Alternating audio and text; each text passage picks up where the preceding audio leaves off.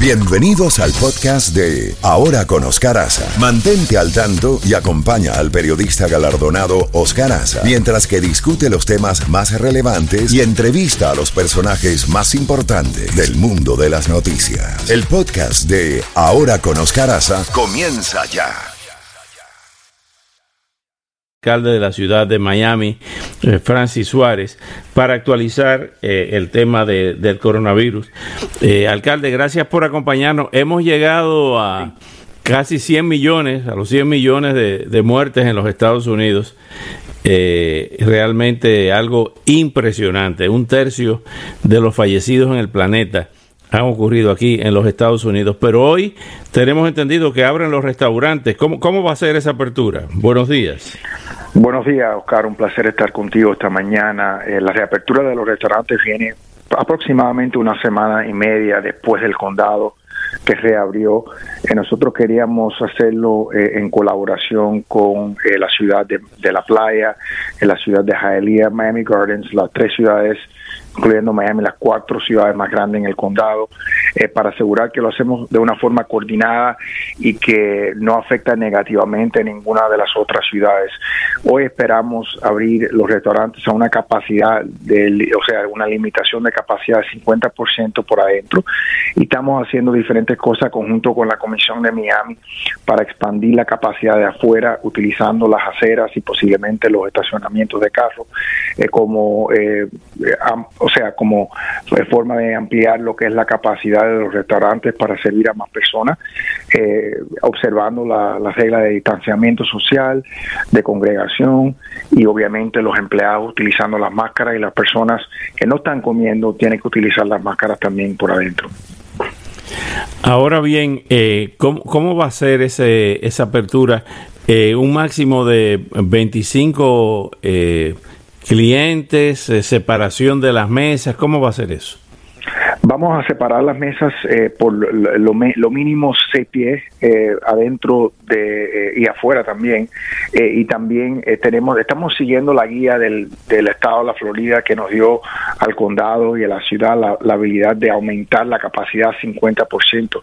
Todas las discusiones que nosotros hemos tenido con los comerciantes y con los dueños de restaurantes nos indican que es casi imposible para ellos reabrir con menos de una 50% en capacidad, entendiendo que muchos restaurantes fallan cuando tienen la capacidad a 100%. Así que eh, estamos eh, eh, siguiendo lo que es la reapertura del condado, ya teniendo una semana y media para que los negociantes de nosotros de la ciudad pueden revisar las reglas promulgadas por el condado incorporarlos en sus negocios y también los residentes tienen la habilidad de, entender qué van a hacer las reglas adentro de los restaurantes. ¿Qué otros lugares eh, eh, comienzan a abrir esta semana? Lo que faltan de abrir todavía son los gimnasios eh, y también, eh, por supuesto, los teatros eh, todavía no están abiertos, diferentes negocios como de tatuaje todavía no, no han abierto. eso estamos esperando la luz verde del Estado y del, y del condado también, que, que tienen la, la, habilidad de restringir esos negocios y que nosotros no podemos abrir negocios antes de, de ellos legalmente. Así que lo que nosotros hacemos es que nos comunicamos con ellos, eh, nuestras preferencias, nuestras dudas, eh, nuestras eh, propuestas, reglas, y entonces tenemos que esperar para que ellos nos den la habilidad de, de señalar una apertura. los comedores de los de los de las personas de la tercera edad, ¿cuándo van a abrir? Eso también eh, mayormente está regulado por el condado. Eh, no sabemos exactamente cuándo ellos nos van a dar eh, la habilidad de, abrirlo, entendiendo que la población más vulnerable son las personas mayores.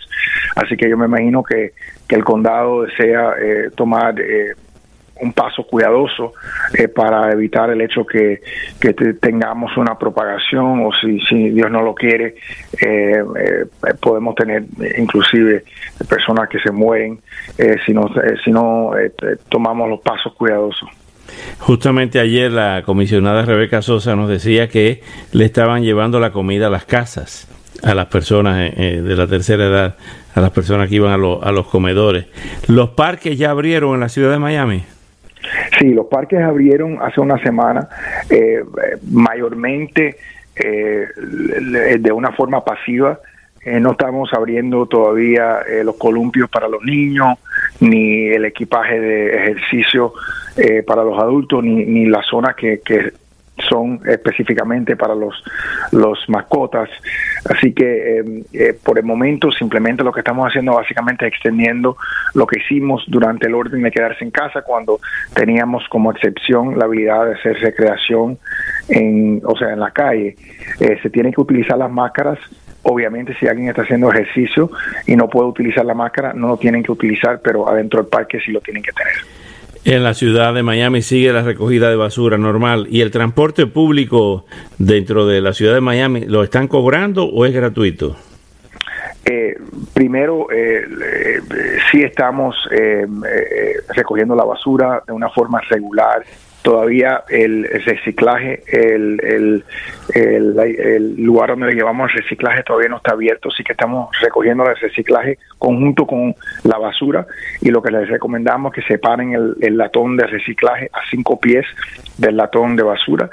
Eh, y la segunda pregunta era sobre eh, ¿cuál, cuál fue eh, Oscar perdón.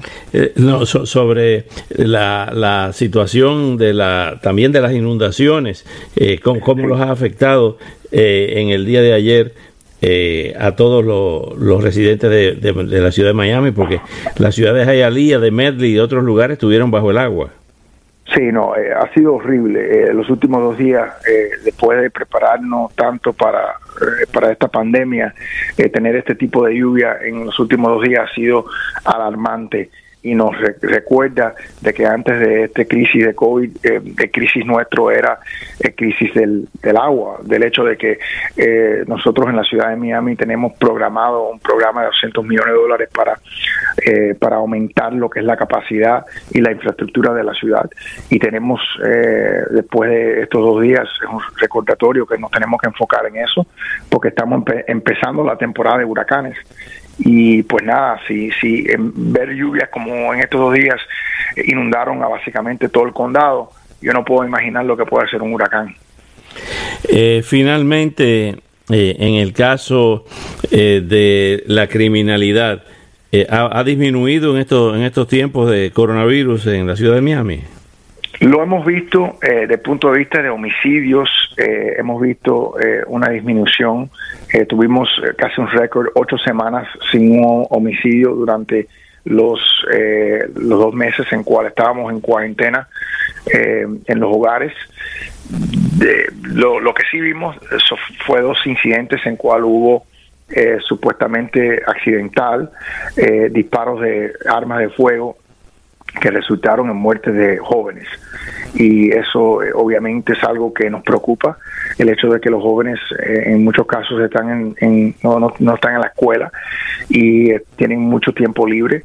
queremos asegurar y, recordarles a ellos que no se debe jugar, bromear con un arma de fuego, porque obviamente las consecuencias pueden ser muy trágicas. Alcalde, pues muchas gracias por toda esa valiosísima información y estaremos en contacto. Muchas gracias, alcalde Javier Suárez. un abrazo. Perdón, Francis Suárez. Francis Suárez. Gracias.